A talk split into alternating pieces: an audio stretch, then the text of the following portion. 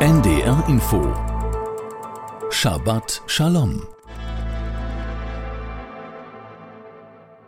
Heute mit Nils Ederberg, Militärrabbiner in Hamburg. Moses ist alt geworden und hält am Ende seiner Tage eine große Abschiedsrede an das Volk Israel. Er erinnert sie an das gemeinsam Erlebte und ermahnt sie, daraus zu lernen und es nicht zu vergessen. In seinem langen Leben hat Moses gute Zeiten und schwere Zeiten erlebt. Als Anführer des Volkes hat er manchmal die Geduld verloren, war überfordert. In den wichtigen Momenten aber hat er seine Rolle gut erfüllt und war für das Volk da. Er war Antreiber und Mahner, aber auch Tröster. Die Erwartung an Religionen und ihre Vertreter heute ist meist, Tröster zu sein, Menschen sich besser fühlen zu lassen. Sie dürfen gerne auch mahnen und fordern, aber mit der Mahnung und der Forderung sind doch eher die anderen gemeint. Man selber sieht sich nicht so gefordert.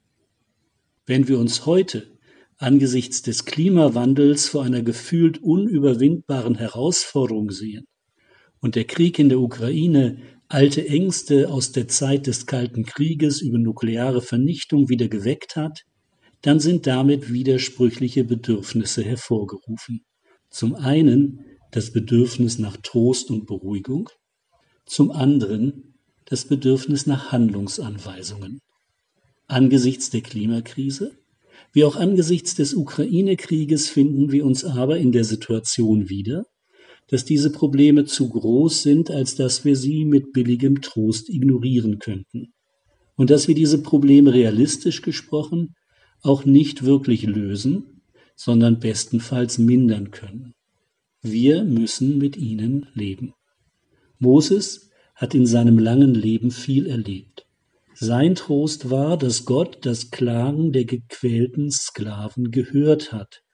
Seine tägliche Herausforderung war, jeden Tag erneut zu versuchen, Gutes zu tun.